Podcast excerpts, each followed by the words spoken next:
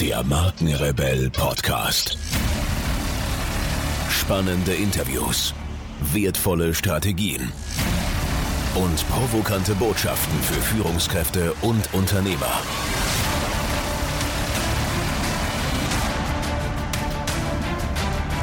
Stell dich den Herausforderungen der Digitalisierung und setze als Marke ein Zeichen. Von und mit Markenrebell Norman Glaser. Bevor es hier weitergeht, noch eine kleine Unterbrechung, denn ich muss euch unbedingt noch auf etwas hinweisen. Am 12. und 19. Juni, jeweils 19 Uhr, findet ein Live-Online-Event statt. Wie der ein oder andere vielleicht von euch weiß, haben wir Next Level als Plattform freigegeben. Und Next Level ist eine Online-Plattform für die Erstellung und Vermarktung digitaler Produkte und Angebote. Und wir haben eine richtig geile Funktion, nämlich das Thema Livestreaming. Wir wollen mit euch ein Live-Koch-Event veranstalten. Und zwar mit niemandem geringeren als Sternekoch Christian Henze. Er ist der Food-Experte, bekannt aus zahlreichen TV-Sendungen und war hier schon im Markenrebell Podcast im Interview. Also lasst euch das nicht entgehen. Wenn ihr zu Hause wie ein Gourmet kochen wollt, dann ist dieses Live-Event mit Christian Henze äh, eine total coole Geschichte. Hier nochmal das Datum, 12. und 19. Juni, also eintragen, 19 Uhr. Ihr könnt an dem Event entweder über euer Smartphone via App oder online einfach teilnehmen. Weitere Informationen dazu natürlich wie gewohnt in den Shownotes zu dieser Podcast-Folge. Und nun geht's weiter hier.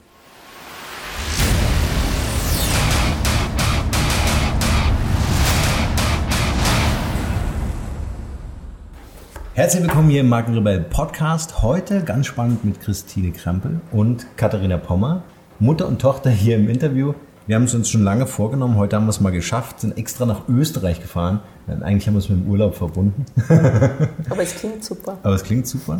Äh, und bevor wir loslegen, äh, stellen wir uns vielleicht alle kurz vor. Also ich bin ja bekannt hier im Podcast, äh, aber vielleicht fangen wir mit dir, Christine, an.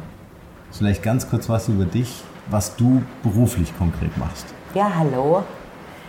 Ich bin die Christine Krempel und lebe in Österreich und arbeite schon seit Jahrzehnten als Psychotherapeutin.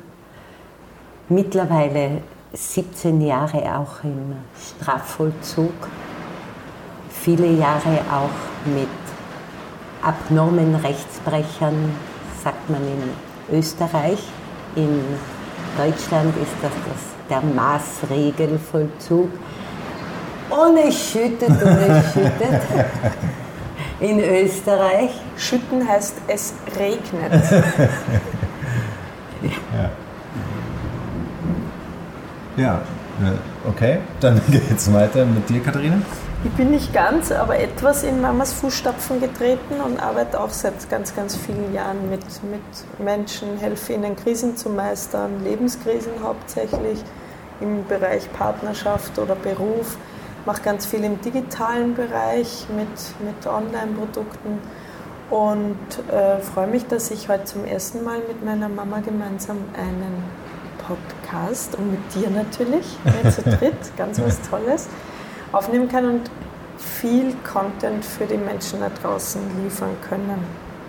Und ich bin sicher, deswegen fand ich es toll, dass wir so zu dritt zusammensitzen, einfach, dass ihr ja wirklich in ähm, in, in euren Bereichen wirklich tief drin seid, also fast forschend unterwegs seid, viele Jahre Erfahrung hat. Ähm, und du, Christine, ja auch hier in Österreich. Es ist der Wahnsinn übrigens im Hintergrund Gewitter. das ist echt, das wird nicht eingespielt.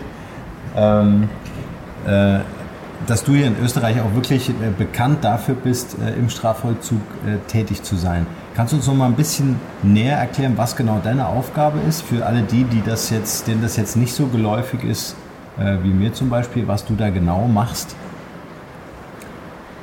Äh, ich habe elf Jahre in einer Justizanstalt, in einem Hochsicherheitsgefängnis in Niederösterreich gearbeitet als Psychotherapeutin. Mhm unter, unter anderem auch im Maßnahmen- oder Maßregelvollzug. Und äh, diese Menschen sind ja verpflichtet zur Therapie. Und da mache ich Gruppentherapien, auch jetzt in, einer, in einem Zentrum für forensische Therapie in einem Gefängnis. Das ist ein Vorzeigeprojekt in Österreich, das ganz toll läuft für Maßnahmeklienten. Und wer sitzt da ein in dem Gefängnis? Das sind jetzt nicht nur Taschendiebe oder sowas. Nein, in einem Hochsicherheitsgefängnis sitzen keine Taschendiebe. Genau, sondern wirklich Schwergewichtige, also Leute, die was auf dem Kerbholz haben, sage ich mal so. Naja, was heißt auf dem Kerbholz? Ja, Mörder? Natürlich. Ja, Vergewaltiger auch? Vergewaltiger, Kindesmissbraucher, Gewalttäter, Mhm. Aber ich denke da nicht so darüber, weil ein Mensch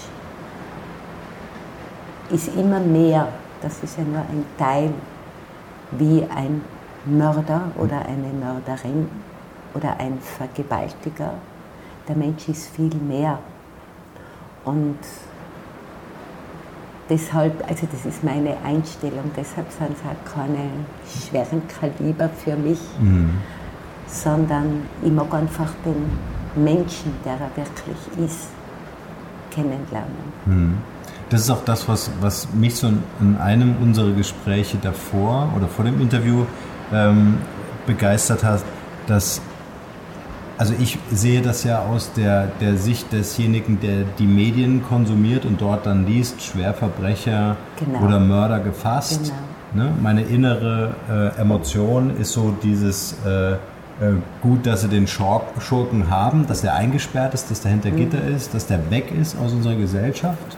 Mhm. Ähm, und, und du gehst tatsächlich, und vielleicht kann ich das irgendwie so in Ebenen darstellen, dass du sagst, das, was uns alle verbindet, ist das Menschsein. Das Menschsein. Und, das, was und wir sind ja. alle Menschen. Ja. Und mein Menschenbild ist schon, jeder Mensch hat auch den, einen Diamanten in sich. Ja. Dieses Ich, der wirklich wird. Und Im Leben äh, macht der Mensch viele Erfahrungen, mhm. erlebt und es passiert sehr oft, dass vom Opfer zum Täter. Mhm. Das rechtfertigt jetzt nicht, äh, dass jemand einen Mord begeht oder vergewaltigt oder gewalttätig ist. Das rechtfertigt es nicht, weil mhm. ab einem gewissen Alter ist der Mensch selbstverantwortlich und kann sich entscheiden. Mhm sondern einfach wichtig ist, dass, man, dass er sich selber auch verstehen lernt in diesem Gewordensein. Mhm. Und dann passt es ja. Mhm. Ich sprich nicht frei von Schuld. Natürlich wird ein Mörder, ein Vergewaltiger, der wird schuldig. Das sage ich Ihnen auch, ja, da sind Sie schuldig geworden. Aber das ist ein Teil. Nur wer bin ich wirklich? Wo ist mein Diamant, den jeder Mensch in sich hat? Hm. Das, das bedeutet, man kann festhalten, man wird natürlich nicht als Mörder geboren. Es gibt kein Gen, was dafür verantwortlich ist, sondern die, die Summe der Erlebnisse im Leben eines Menschen machen jemanden zu dem, was er dann letztendlich genau, ist. Genau, das ist ein, ein Faktor. Hm.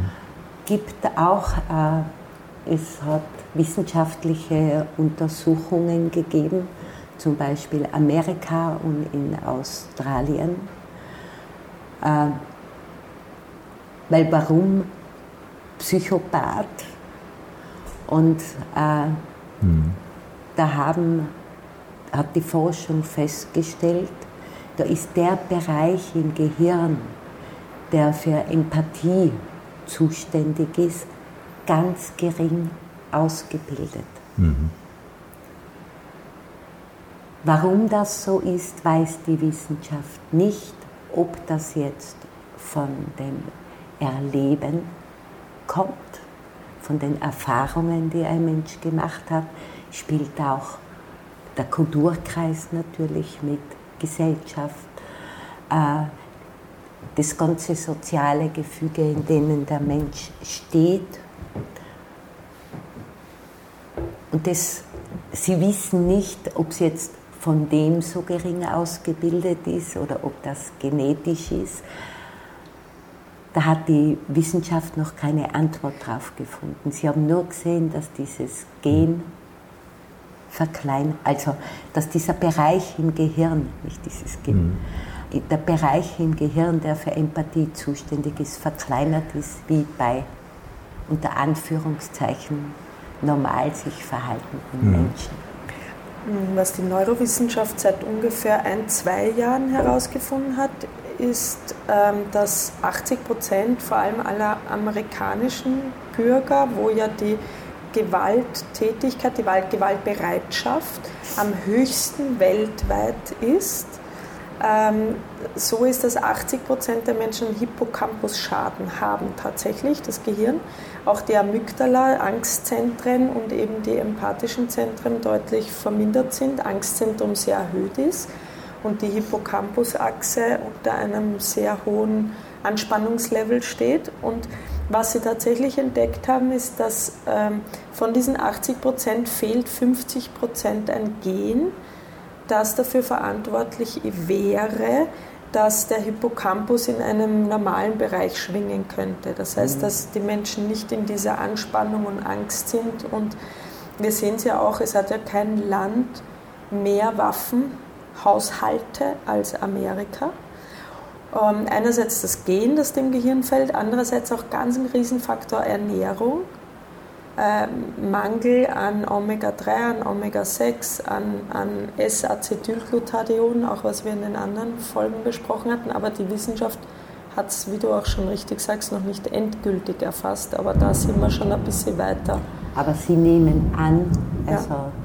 dass äh, wie ein Mensch, was er alles erfährt, zum Beispiel an Gewalt, deshalb habe ich auch gesagt, vom Opfer zum Täter oder an Missachtung, an Respektlosigkeit mhm. oder äh, dass, dass sie selber missbraucht worden sind als Kinder, mhm. dass das einfach alles Faktoren sind, die mitspielen. Trotzdem, und das sage ich den Menschen auch, man kann es, von dem her kann man es verstehen, trotzdem wird der Mensch schuldig und letztendlich diese Verantwortung für das eigene Leben zu übernehmen, hinzuschauen, äh, warum ist das so geworden, dass wegen mir, Sie leiden ja auch dann darunter, ein Mensch sein Leben verloren hat, ich einem Menschen das Leben genommen habe, wie ist das geworden? Was steckt da dahinter? Das ist ja ganz etwas Wichtiges in der Therapie. Ähm, ganz ein wichtiger Punkt. Da gibt es eine spannende Geschichte von zwei Brüdern in Amerika, die elf Monate auseinander sind, beides die gleichen Eltern hatten und der eine im Hochsicherheitstrakt sitzt, wegen ähm, Gewaltdelikten und Drogenmissbrauch, Drogenhandel auch und ich glaube, Totschlag war auch dabei, bin ich mir aber jetzt nicht sicher. Und der andere Bruder, Familienvater, Unternehmer, genau. drei Kinder. Und die wurden vom Psychologen unabhängig voneinander gefragt, ähm, wie kommt es, dass sie da sind, wo sie gerade sind. Ne? Genau. Und die beiden gaben unabhängig voneinander die gleiche Antwort, hochspannend. Beide sagten, was hätte bei den Eltern sonst aus wir werden sollen. Ja, genau. Die Mutter war schwer drogenabhängig, der Vater gewalttätig. Aber es zeigt so schön, dass jeder Mensch eine genau. Wahl hat und anders genau. interpretiert genau. und die das Psychologie. Ist super. Meine Tochter. genau das will ich damit sagen. Der Mensch, Sartre würde jetzt sagen, mhm. ja, wir haben eine relative Freiheit. Wir haben die Freiheit, zu entscheiden und im Grund jeden Tag, wer wir sind und was wir machen. was ist, was würdest du sagen, was beobachtest du? Haben die Insassen Erklärungen? Nehmen sie wahr? Also sagen sie, ich hatte äh, keine Wahl oder ich habe die Wahl? Übernehmen sie Verantwortung? Erkennen sie ihre Biografie äh, oder führst du sie dahin? Sie erkennen nicht. Mhm. Sie sitzen zum Beispiel da und sagen, ich verstehe mich selber nicht, mhm. warum ich ein Massenvergewaltiger geworden bin. Kannst du ihnen eine Erklärung geben? Na, das ist ich gebe eine Erklärung dafür, kann sich der Mensch immer nur selber geben. Mhm. Ich nicht. Jeder Mensch ist anders und das Wissen liegt in jedem Menschen auch drinnen. Das ist ja dann meine Aufgabe, durch Fragen, dass ich ihn anrege, die Biografie anzuschauen, die Zusammenhänge anzuschauen und dass er die Antwort liegt nur in ihm selber. Und dann ändert sich ja auch was. Ähm, Lässt sich ein System erkennen? Also einmal bei den Schwerstfällen natürlich äh, im Gefängnis, aber auch vielleicht bei dir, Katie, in, in, der, in der Therapie, in der Praxis. Äh, lassen sich so Systeme erkennen, dass es immer irgendwie in der Kindheit verborgen ist? Oder kann das auch im Laufe des Lebens passieren, dass ich mich äh, auf einem Weg begebe, den, äh, der mich zu Gewalttaten drängt? Also das wären ja dann die Extreme gleich, ne? Das Spielen es ist nicht immer, immer ein Faktor, da spielt viel mit. Mhm. Deshalb liebe ich ja auch diese Mary-Geschichte so. Erzähl. Die Mary ist ein Geistwesen und die lebt unter den Menschen als Geistwesen. Und die Mary war sehr betroffen, weil sie gesehen hat, dass Menschen unglücklich sind, dass ihnen schlecht geht und was eben alles passiert. Und sie wollte wissen, warum das so ist. Und dann hat sie ein Ansuchen an die oberste Etage gestellt. Das wurde ihr bewilligt. Sie wurde materialisiert und sie hat sich als Therapeutin wiedergefunden. Es kommt eine Dame, und die Mary, die war ja sehr unbedarft, aber einfach durch ihre Betroffenheit, sie wollte wirklich wissen, warum das so ist, fragt sie die Dame, was tun sie in ihrem Leben, dass sie so unglücklich sind. Die Dame, boah, die ist hochgegangen. Was? Ich? Das ist jetzt nehmen wir mal die Kindheit her, weil das so und so war und das, das und da und der das und das gemacht hat oder ich das und das erlebt habe. Die Mary war dann der Meinung, sie hat die Antwort gefunden und sagt zu der Dame, ah, jetzt verstehe ich, das sind die anderen schuld, die ganzen Umstände, das hat die Dame sehr nachdenklich gemacht. Und dann hat die Dame, die, war das Wissen in ihr da, dass es die Zwänge sind in uns selber. Die sind in jedem Menschen, der lebt auf der Welt. Mhm. Und die Zwänge, die entstehen so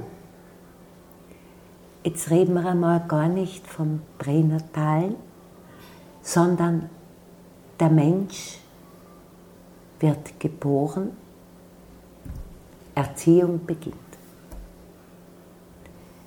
Kindergarten, Schule.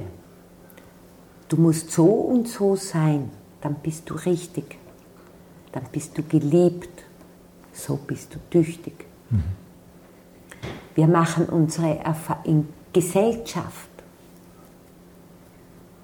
Wir man kriegt ja alles mit. Wie ist Gesellschaft, der ganze Kulturkreis, das soziale Umfeld, in dem wir leben.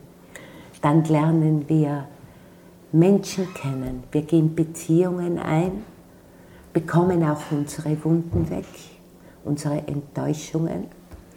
Und so entwickeln sich die Zwänge in uns Menschen. Ich sage dazu, diese Zwänge, deshalb habe ich auch zu Beginn die Formulierung Diamant verwendet, den haben wir, ist in jedem Menschen drinnen, ist mein persönliches Menschenbild. Und diese Zwänge, die ziehen sich wie ein Nebel über den Diamanten und wir machen Dinge, die wir im Grunde gar nicht wollen. Und das ist der Dame bewusst geworden. Es sind die Zwänge in uns. Und dann sagt die Dame, ja, wie mache ich jetzt mit diesen Zwängen? Wie tue ich damit? Und dann war das nächste. Ich entscheide. Und da erlebt sich der Mensch auch als Entscheidender. Und wir sind Entscheidende. Ich entscheide, dass ich einen Weg beginne, zum Beispiel, dass, ich diese, dass diese Zwänge immer weniger werden, dass ich immer freier werde davon. Weil die wirkliche Freiheit für uns Menschen liegt ja in uns drinnen. Du beschreibst einen wunderbaren, mit der Mary-Geschichte, einen wunderbaren Unterschied, den ich auch erlebe, zwischen Verantwortung und Schuld. Mhm. Genau. Menschen, die die Schuld im Außen oder auch bei sich selbst suchen oder in der Biografie, sind wesentlich unfreier, fühlen sich gefangener, bauen sich auch ihre eigenen Gefängnisse durch Zwänge oder genau. Verhaltensweisen, genau. äh, umgeben sich dann auch von Menschen, die diese Zwänge bestätigen und fördern. Ähm, das heißt, das Korsett wird sehr eng und jene, die Verantwortung übernehmen. Und das ist für mich der große Unterschied mit, wo stehe ich dann auch im Leben. Die Frage habe ich mir ja schon damals mit fünf gestellt, als du mich, du hast mich am Nachmittag oft am Kalvarienberg mitgenommen. Ja, oder, genau. Ja. wo ich dann mit den Alkoholikern Karten gespielt habe oder Ball gespielt, Obdachlose. Ja. Und, und mein Vater hat mich mitgenommen zu so Kulturveranstaltungen. Und ich habe mich immer gefragt, wieso sind die einen da und die anderen da? Ne? Diese Frage hat mich auch immer sehr geprägt. Genau. Und für mich ist auch durch die Meere-Geschichte eine Antwort Schuld und Verantwortung.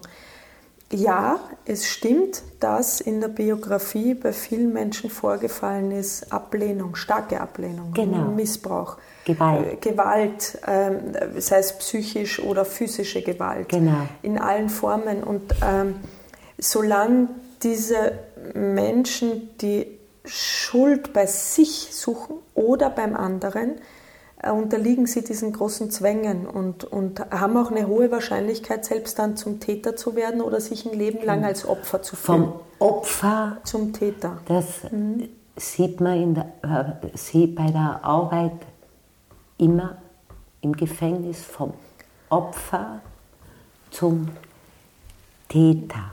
Und interessant ist, in dem Moment, in dem sie wirklich im Herzen, in ihrer Seele, in ihrem ganzen Bewusstsein verstehen, ja, da gab es einen Vater, der hat geschlagen und missbraucht und die Mutter hat zugesehen. Aber jetzt ist es meine Verantwortung, was genau. ich aus meinem Leben mache. Genau. Ich habe es jetzt in meiner genau. Hand. Genau. Und, und so, und das ist dieser große Unterschied. Ich, ich will aber gerne nochmal so die Schere ein bisschen aufklappen, weil das, was du gerade beschreibst, ist ja im Grunde das, äh, wo wir, glaube ich, alle die Menschen sehen, in der Verantwortung, das Leben selbstbestimmend oder selbstbestimmt äh, in die Hand zu nehmen. Jetzt haben wir noch äh, die andere Seite ähm, äh, der Schere. Das sind dann einfach Menschen, die sagen, du bist schuld, ne? die die Schuldfrage äh, klären wollen oder die Schuld jemand anders geben wollen. Oder bei sich oder bei sich. Mhm. Was ich aber auch noch sehe, ist, sind so die Personen, die Sicherheit darin finden oder suchen, äh, Bestätigung zu finden im Außen und zu sagen, hey, guck mal, bin doch gut, wie ich bin. Ja, also die, die gar nicht sich weiterentwickeln wollen, indem sie sagen, ich bin selbstverantwortlich, die aber auch nicht sagen, du bist verantwortlich, sondern die einfach äh, Dinge ähm, in sich aufnehmen oder suchen ganz bewusst, um eine Sicherheit herzustellen über das, äh, wie man selbst ist. Mhm. Aber das soll, wenn das, ich habe den Schlüssel mhm. für mein Leben mhm. in der Hand, wenn dessen Menschen bewusst wird, ich entscheide, egal was immer auch ist, weil es mein Leben mhm. ist. Und ich letztendlich, nur ich für mein Leben verantwortlich bin. Das ist so was Schönes. Ich habe den Schlüssel und niemand anderer. Keine Zwänge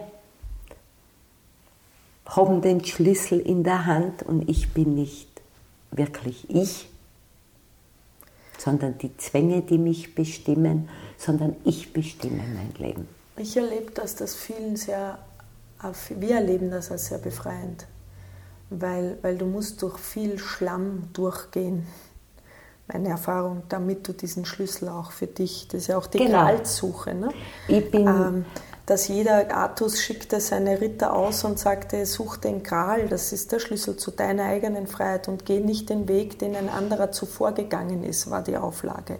Das heißt, geh deinen eigenen Weg und äh, geh nicht in die Vergangenheit. Ne? Da gab es ja viele Hinweise in dieser Geschichte genau. und ich erlebe, dass viele nicht mal aufbrechen wollen, diesen Weg zu suchen, weil er Angst macht, weil dieses durch das Dickicht alleine gehen, ähm, extrem, extrem viel Mut braucht und ähm, viele äh, lieber in dieser Haltung bleiben, ähm, ich, ich möchte gern auch sich identifizieren mit dieser Gefangenenrolle und sagen, ich, ich, ich möchte dieses Korsett. Die denken, ich bin das Korsett. Also ich bin dieser Zwang, ich bin dieses Muster, ich bin meine Biografie. Und das ist schon etwas, was ich bei Menschen sehr achte und wertschätze in dem Moment, und das merkst du, ich weiß nicht, wie deine Erfahrung ist, ich, ich spüre das, wenn ein Mensch bereit ist. Das ist nur die Kaffeemaschine, die bleibt drin. Die kannst du aussehen. die bleibt drin. Wenn ein Mensch bereit ist, sich aufzumachen und aufzubrechen und zu sagen, ich mache mich jetzt auf und um mich selbst zu erfahren, mich selbst zu entdecken mhm. und zu schauen, wo ist denn dieser Diamant in mir, der mir vielleicht und ich erlebe schon sehr viele äh, Eindrücke aus der Kindheit, die Menschen prägen, vor allem natürlich. unbewusst, also großteils sogar.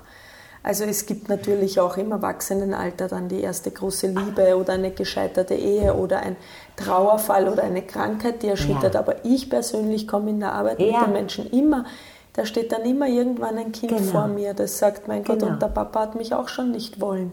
Und mein Ehemann hat mich auch schon abgelehnt. Ja. Oder na, dass es so Parallelen gibt. Ja, ich sage dazu den roten Faden. Genau. Und der geht zurück.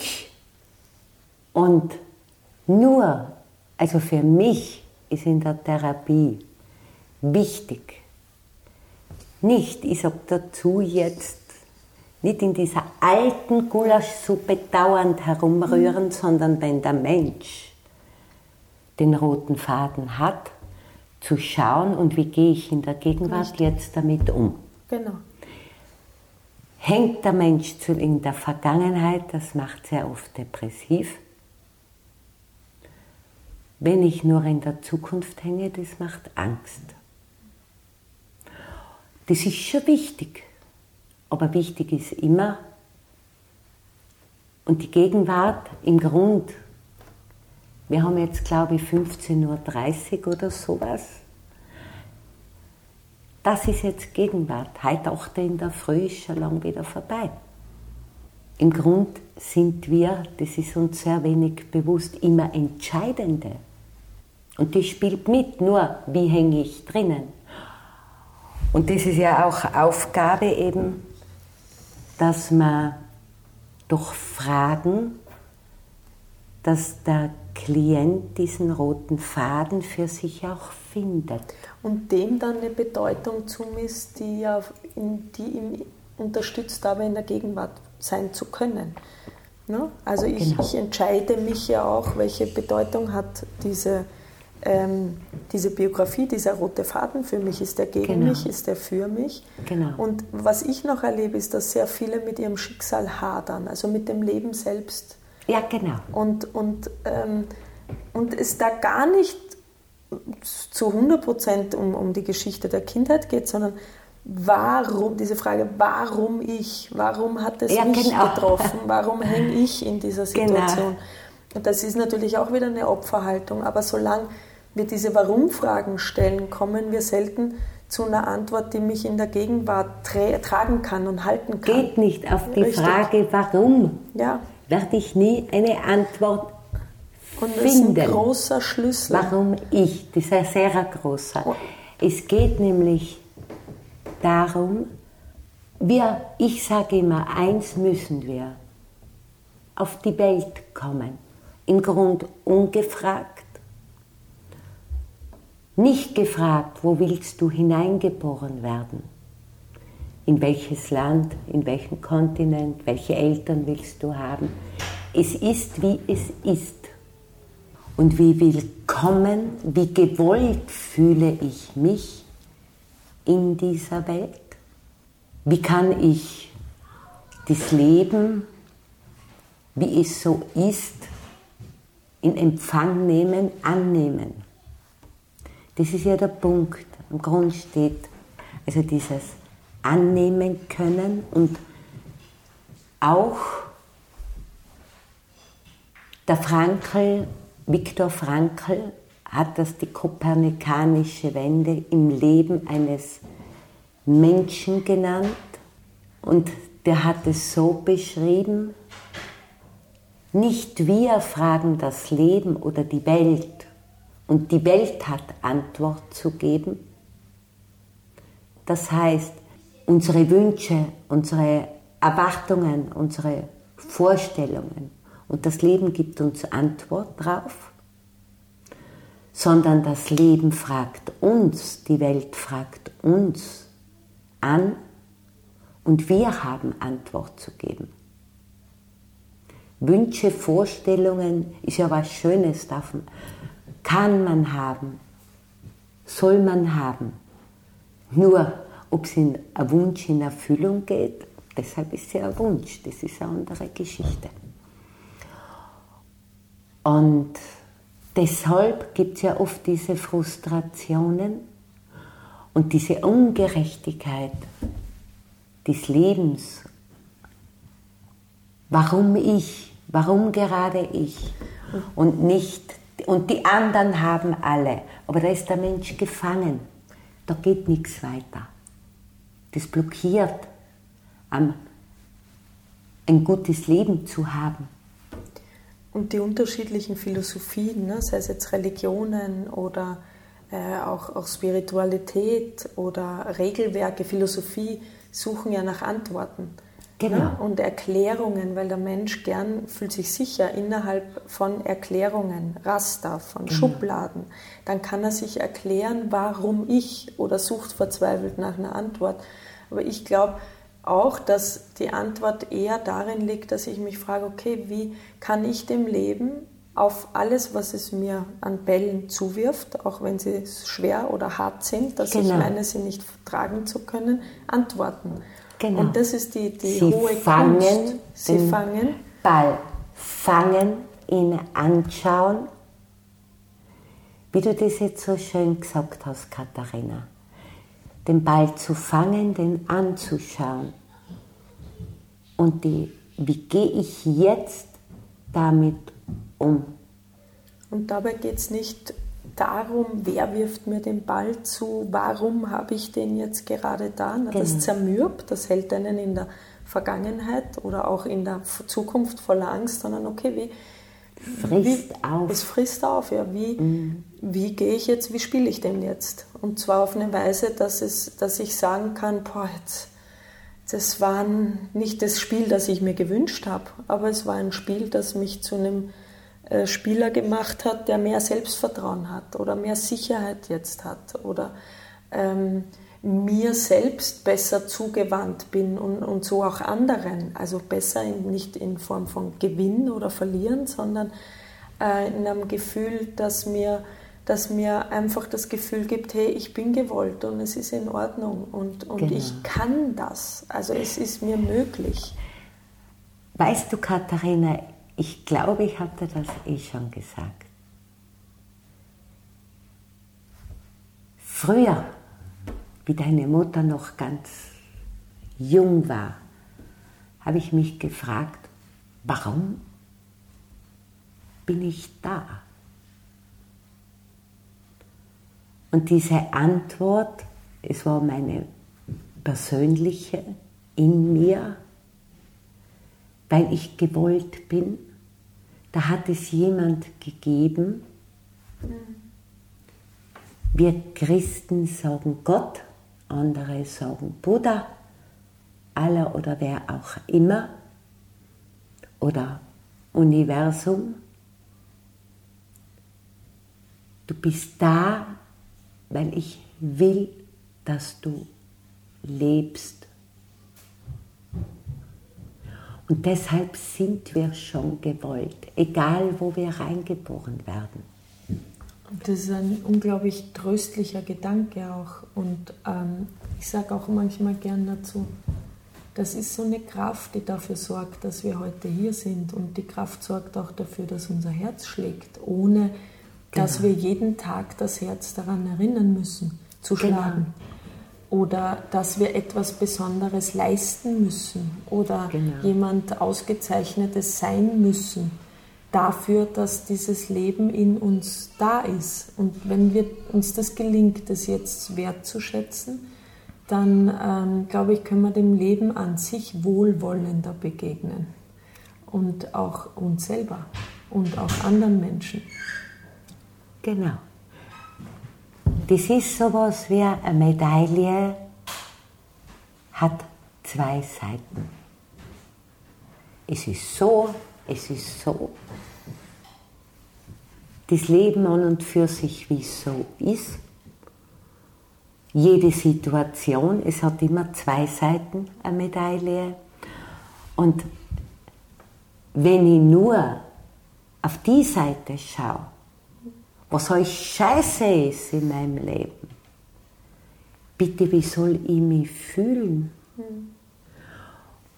Und du hast jetzt gerade gesagt, allein die andere Seite der Medaille, egal was immer auch ist, mein Herz schlägt. Ich kann sehen, ich kann hören, ich kann selber essen, ich kann selber die Toilette besuchen. Für uns ist das alles eine Selbstverständlich Selbstverständlichkeit, ist es aber nicht. Ist es nicht. Ja, ähm, da zitiere ich oft den Opa gern, der gesagt hat, jeden Tag, den ich über der Erde aufwache, der ist super, weil da bin ich nicht unter der Erde. Mein also Vater, ja. Genau, da kommt ja viel auch drauf an, wie, wie betrachte ich das Leben, welche Standards genau. habe ich, welche Regeln habe ich. Ne? Wenn, gerade in dieser Perfektionswelt, wo wir uns mehr zu Maschinen machen als zu menschlichen Wesen, die Empathie haben, die mitfühlen, die auch mal müde sind, oder wo man auch mal einen Schmerz hat oder auch mal eine Begierde, ein Verlangen, gehört ja alles zum Menschsein dazu. Genau. Ähm, wollen wir uns ja gern oft oder werden wir gefordert, wie auch immer, ähm, in diese Perfektion gehen zu müssen. Und wenn dieser Perfektionsanspruch da ist, ähm, dann, dann nehmen wir schwerer wahr, was uns geschenkt wurde oder was das Fundament unseres Lebens ist. Und wir achten es weniger, weil wir immer höher, schneller, weiter äh, wollen. Und, und das ist auch ein Aspekt, der natürlich in, in so eine, in so eine ja, ich, ich sehe so eine Wippe, wenn zwei Kinder wippen und der eine ist schwerer als der andere, dann, dann, dann passt dieses Gleichgewicht einfach nicht mehr. Mhm. Und was steckt hinter dem mhm. Perfektionismus? Da steckt sehr oft das Gefühl, zu wenig gut genug dahinter. Dieses Gefühl, das ist ja die Peitsche oft hinterm Perfektionismus. Immer, ich bin mir selber zu wenig gut genug. Das ist, ist oft so das Gefühl dahinter. Ich muss immer besser sein, ich bin zu wenig gut genug. Und das macht, finde ich so schade, macht betroffen. Gell? Aber wenn es einem selber nicht bewusst wird, wie soll ich es ändern?